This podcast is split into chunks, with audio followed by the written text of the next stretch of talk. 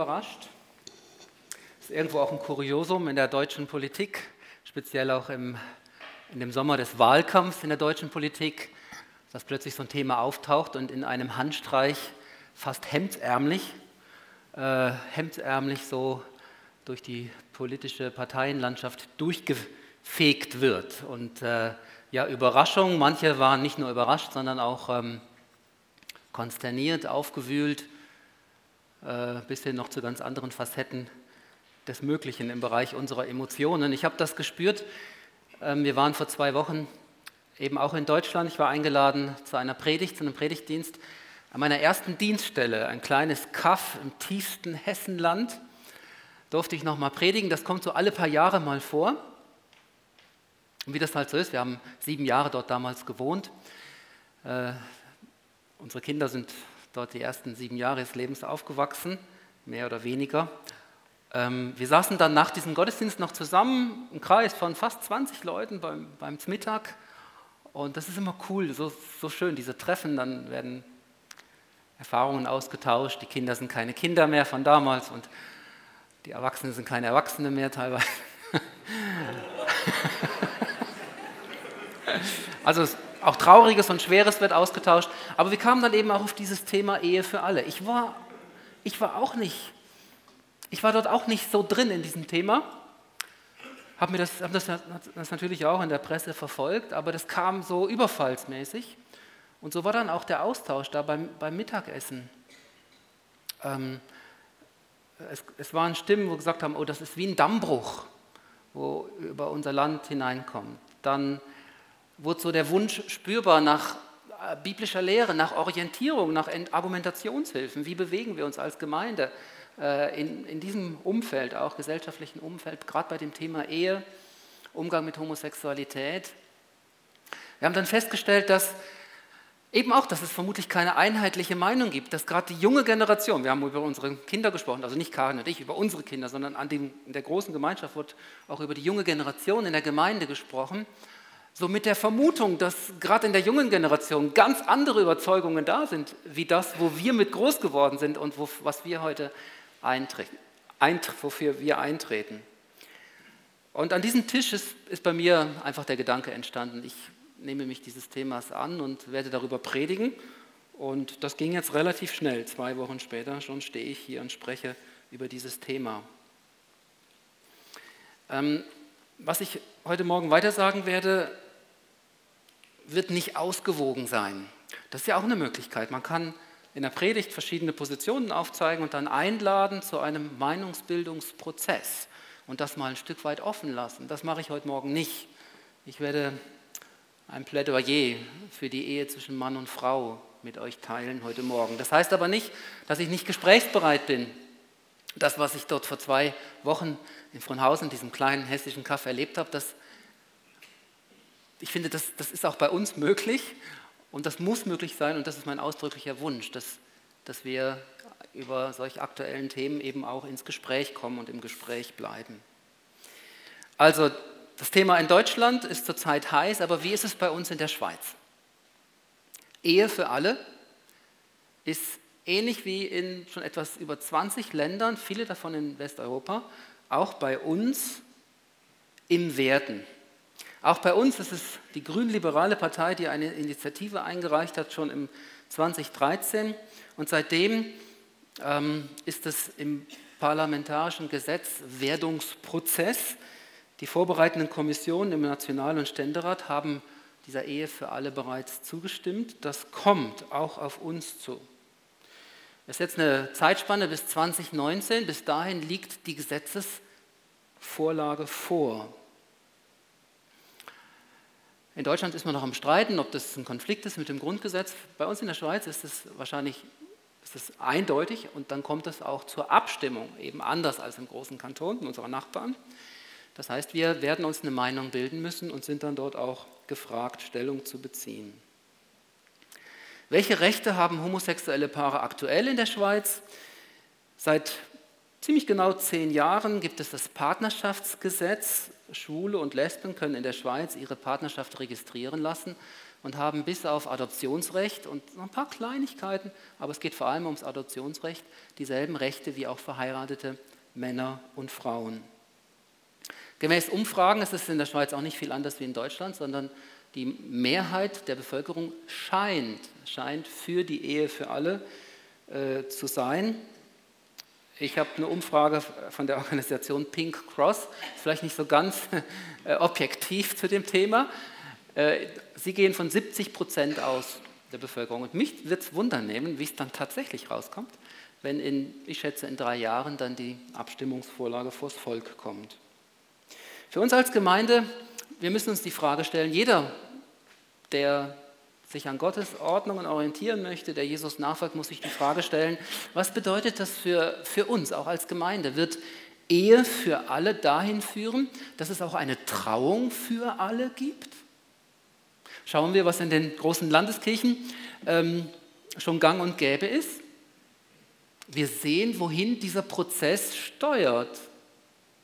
Und wir müssen uns fragen, ob wir am Ende auch dort ankommen wollen, dass homosexuelle Paare, die mit dem Trauschein zu uns kommen, auch hier auf der Bühne gesegnet werden und ihren Traugottesdienst erhalten. Trauung für alle. Wie ist es bis jetzt bei uns in der Gemeinde?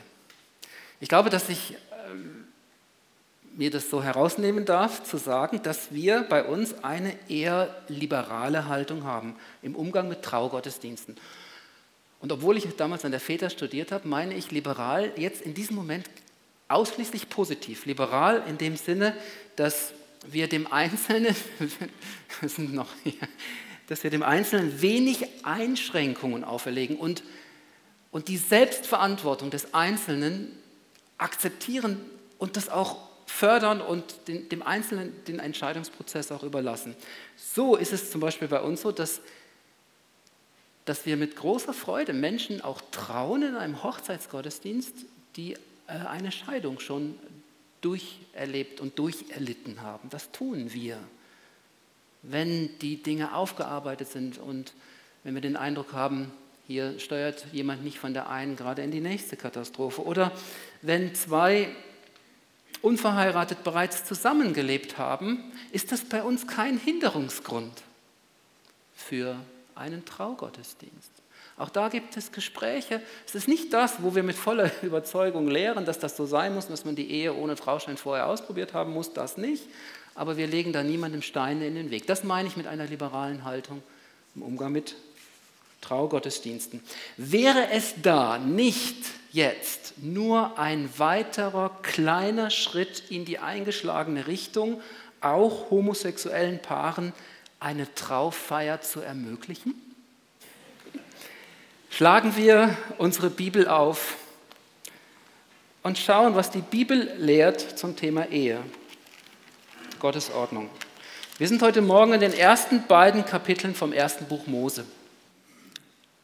Ein ausschlaggebender Vers ist für mich 1. Mose 2, Vers 24. Darum wird ein Mann seinen Vater und seine Mutter verlassen und seiner Frau anhangen und sie werden sein ein Fleisch.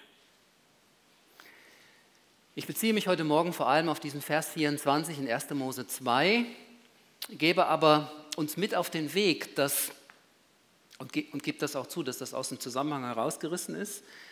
Es ist tatsächlich so, es ist meine Überzeugung, dass die ersten beiden Kapitel unserer Bibel normgebend sind für viele ethische Fragestellungen. Das ist nach meiner Überzeugung, so, weil in den ersten beiden Kapiteln Gottes Wort beschreibt das menschliche Leben, wie Gott es sich ursprünglich gedacht hat, in Vollendung, bevor diese große Katastrophe eintrat und durch die Sünde, die die Beziehung zwischen Mensch und Gott zerstörte, vieles auf den Kopf stellte und die göttlichen, göttlichen Ordnungen eben auch in Frage gestellt haben. Aus diesem Grund sind neben vielen Kapiteln im Neuen Testament, einfach 1. Mose 1 und 2, extrem wichtig für das Gesamtverständnis und Auslegung von der ganzen Bibel, Alten und Neuen Testaments.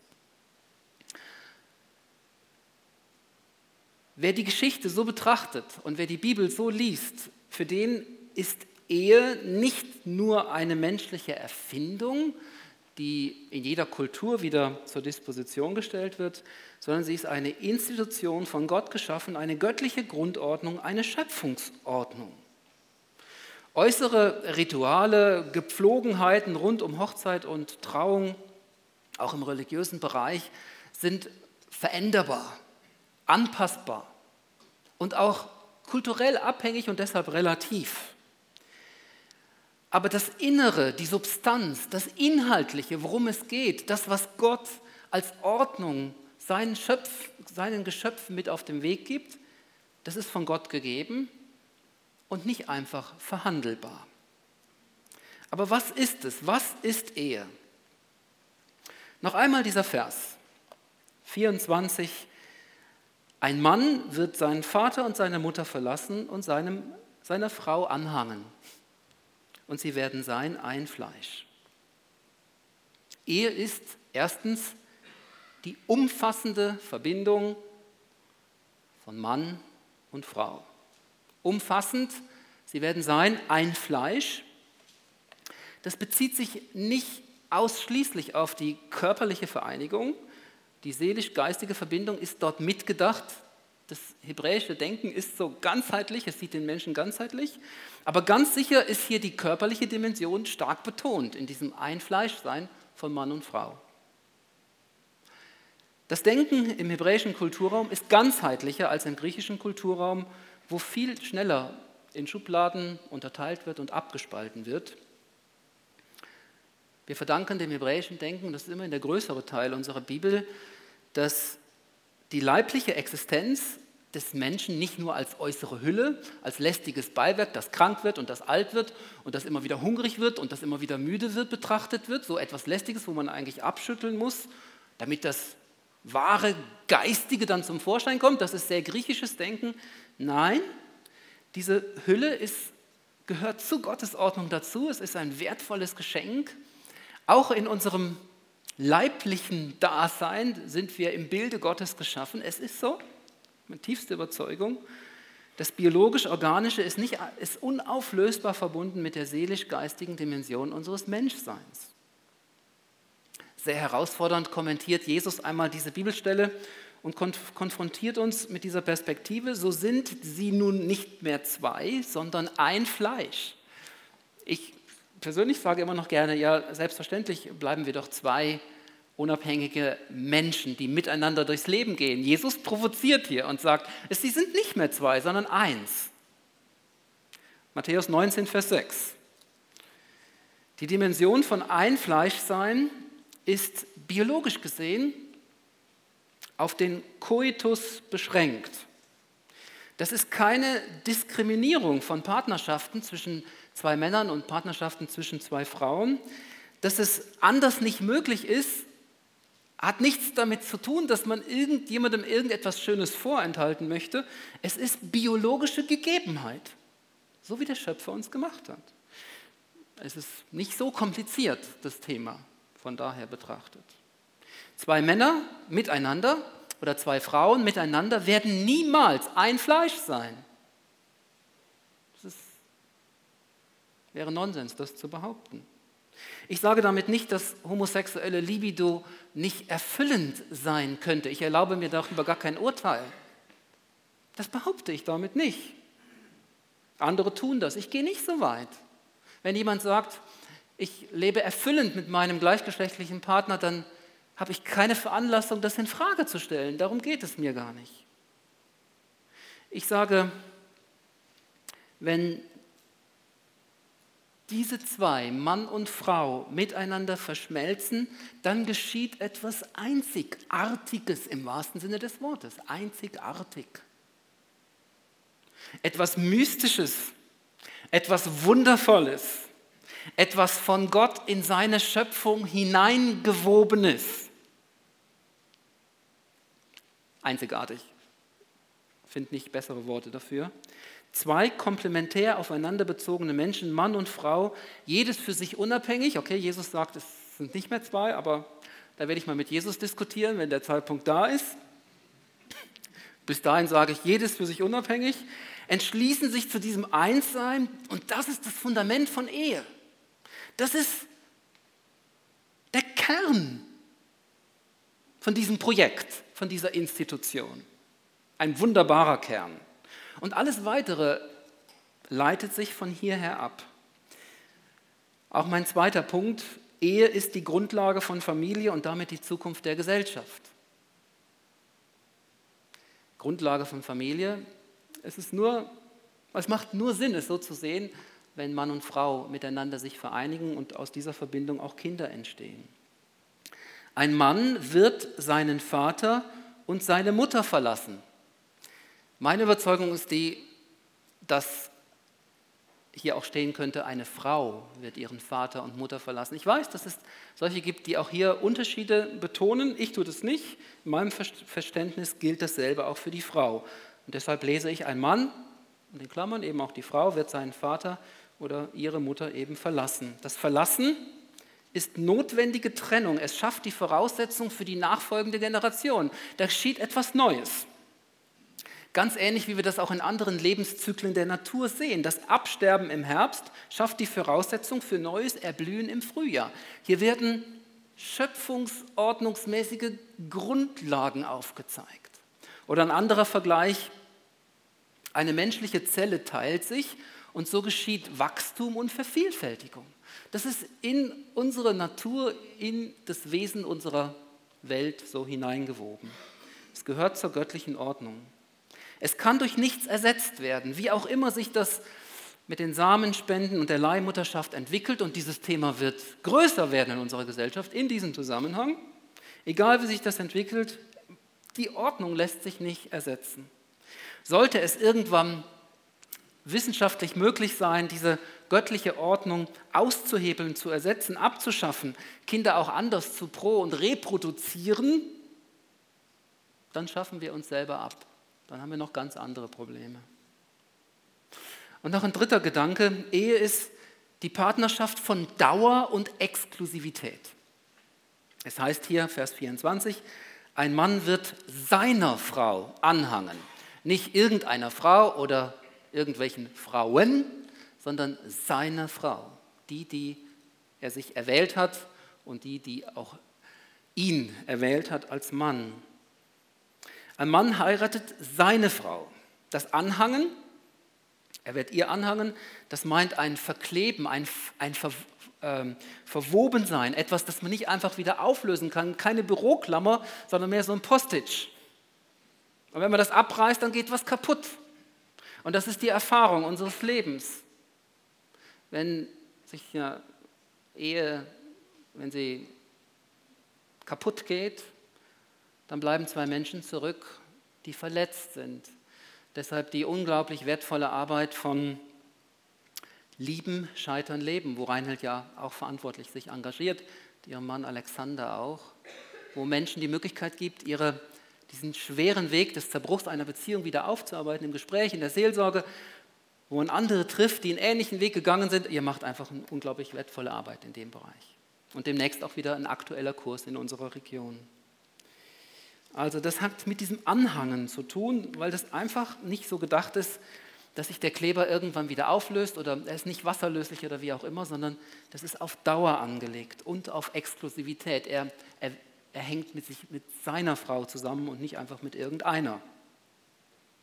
Jetzt Befürworter einer Ehe für alle argumentieren, dass sich ja für verheiratete Männer und Frauen nichts ändert, wenn da jetzt noch was anderes dazukommt, dass es eben auch für homosexuelle Paare möglich sein soll.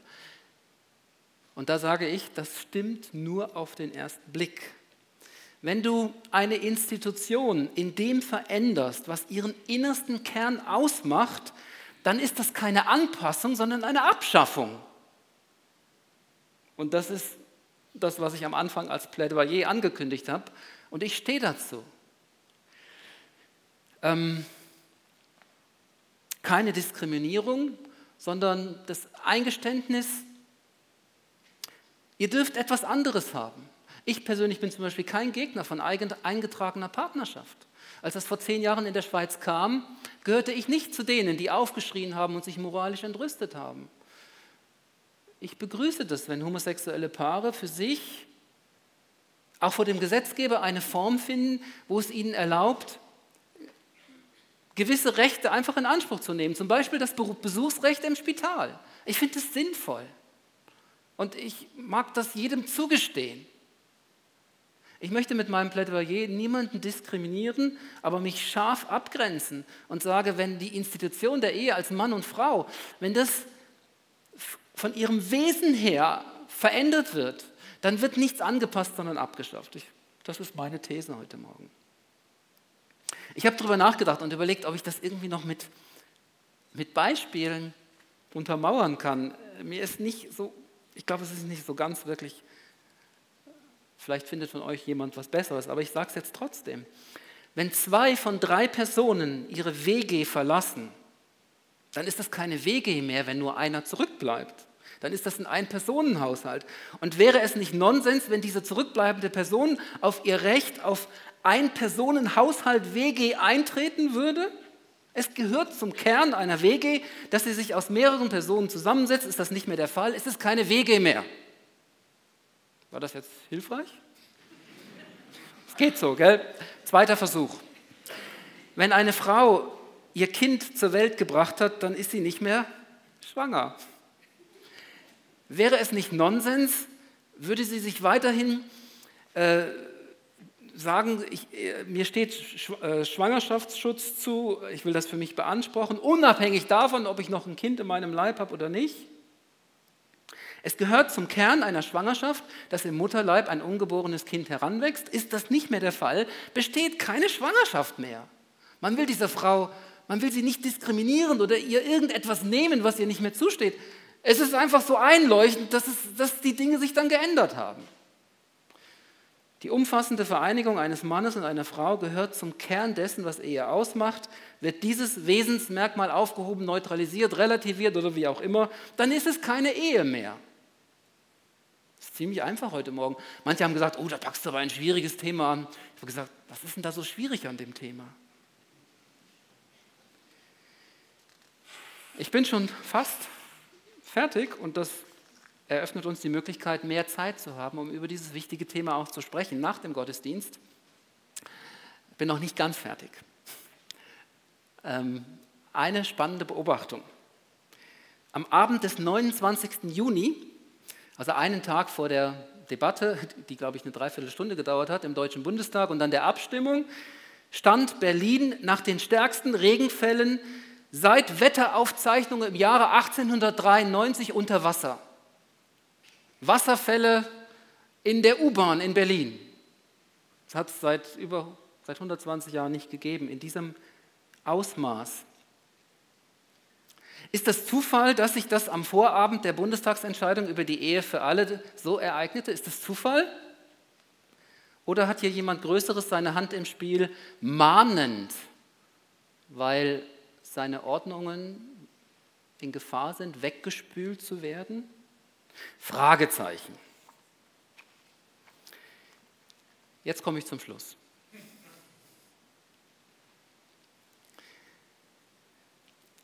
Wenn Paulus manchmal Dinge behauptet hat, wo er sich vielleicht nicht so ganz sicher war oder, oder er war sich bewusst, oh, wenn ich das so sage, dann begebe ich mich auf dünnes Eis. Dann hat er eine Formulierung gebraucht, das sage jetzt ich und nicht der Herr. Und ich möchte meine Predigt beenden mit einem solchen Thema. Das sage jetzt ich und der Herr nur vielleicht oder so. Ähm, also Paulus sagt zum Beispiel in 1. Korinther 7, Vers 12 im Blick auf ähm, zwei verheiratete, Mann und Frau, wo einer nicht gläubig ist und er sagt, das sage jetzt ich und nicht der Herr, äh, das ist kein Grund, sich scheiden zu lassen. Wenn die zwei sich einig sind, dann dürfen die auch zusammenbleiben, auch wenn nur einer gläubig ist. Also das ist so, eine, so ein Thema, wo Paulus sagt, hm, uh, heiliger Boden, jetzt beziehe ich mich mal lieber auf mich selber und was der Herr sagt, das höre ich dann in 100 Jahren oder so. Also, könnte es sein, dass Ehe für alle, auch im Zusammenhang mit dem, was ich heute Morgen gelehrt habe, am Ende gar keine Ehe mehr ist. Ehe für keinen, Ehe für alle, Ehe für keinen. Diesen Gedanken zu Ende gedacht, würden wir beobachten, dass auch in unserem Land die staatliche Ordnung der Ehe, zu der die Gemeinde über viele, viele Jahre von Herzen dankbar Ja sagen konnte, sich auflöst. Und wir sind in der Situation, wir werden uns in der Situation befinden, dass wir über neue Ordnungen und ethische Standards im Umgang mit heiratswilligen Paaren nachdenken müssen, in Zukunft im Bereich von Gemeinde und Kirche. Müssen wir uns nicht fragen, was ist dieser Trauschein noch wert, wenn es gar keine Ehe mehr ist, nach biblischen Maßstäben? Was ist er noch wert? Kann das dann für uns noch verbindlich sein, wenn dieser Trauschein den biblischen Werteordnungen gar nicht mehr entspricht? Brauchen wir in unseren Gemeinden in Zukunft eigene biblische Standards? Ob jemand mit oder ohne Trauschein kommt, hat für uns vielleicht gar keine Bedeutung mehr wenn es vielleicht gar keinen Trauschein mehr gibt? Oder dieser Trauschein nicht mehr das zum Ausdruck bringt, was wir unter biblisch verstandener Ehe verstehen, weil dieser Trauschein seine normative Bedeutung verloren hat? Und müssten wir da nicht an diesen Punkt kommen, wo wir sagen, jedes Paar entscheidet selbst über die rechtliche Grundlage seiner Beziehung. Und da wird es in Zukunft vielleicht eine ganze Fülle, eine ganze Palette von Möglichkeiten geben. Und jeder entscheidet selber, was für ihn am besten ist, gesellschaftlich gesehen. Und die Gemeinde entscheidet selber und selbstständig über die biblischen Standards, über die christliche Qualität dieser Beziehung und entscheidet nicht, ob jemand mit Trauschein kommt oder nicht, sondern ob jemand von Herzen bei Jesus ist und die biblische Werte- und Schöpfungsordnung für sich bejahen kann oder nicht. Das habe ich als Fragezeichen gesagt. Ich glaube, das ist für mich persönlicher gesunder, als wenn ich es jetzt als Statement platziert hätte. Aber ich glaube, es hat was Prophetisches und ich glaube, dass wir uns dahin entwickeln, dass wir auf diesem Weg unterwegs sind und diese Fragen uns wirklich ernsthaft stellen müssen in Zukunft. Ich habe das übrigens schon vor 10 und 20 Jahren so gesehen, aber ich glaube, wir sind heute einen Riesenschritt weiter in der Zukunft. Ich möchte noch zusammen mit uns beten.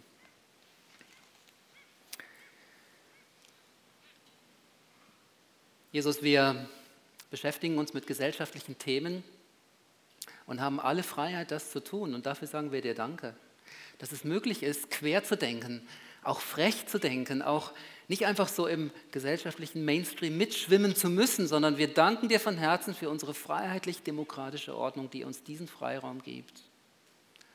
Aber wie oft baust du deine Gemeinde und Kirche auch in Gesellschaften, wo Gemeinde und Kirche gerade deshalb verfolgt wird, weil sie in diesem Mainstream nicht mit unterwegs bleibt. Herr, wir fühlen uns verbunden mit unseren Brüdern und Schwestern weltweit, die ihr Kopf und Kragen riskieren, weil sie nicht einfach so mitschwimmen. Und ich bitte dich gleichzeitig, Herr, um, um Mut für uns, für unsere Gemeinden, dass wir da, wo es drauf ankommt, nicht wo wir uns selber irgendwas zusammenspinnen, sondern wo es drauf ankommt, wo es wirklich ums Eingemachte geht, dass wir dort aufstehen und Farbe bekennen und mutig handeln und das tun, was getan werden muss, ohne Kompromisse, Herr. Führe uns bitte solche Wege in aller Klarheit, dass wir nicht einfach jetzt schon frustriert aufgeben, bevor die Schlacht überhaupt begonnen hat. Jesus Christus, dein ist das Reich und die Kraft und die Herrlichkeit in Ewigkeit. Und deine Gemeinde wird von den Pforten der Hölle nicht überwunden werden. Amen.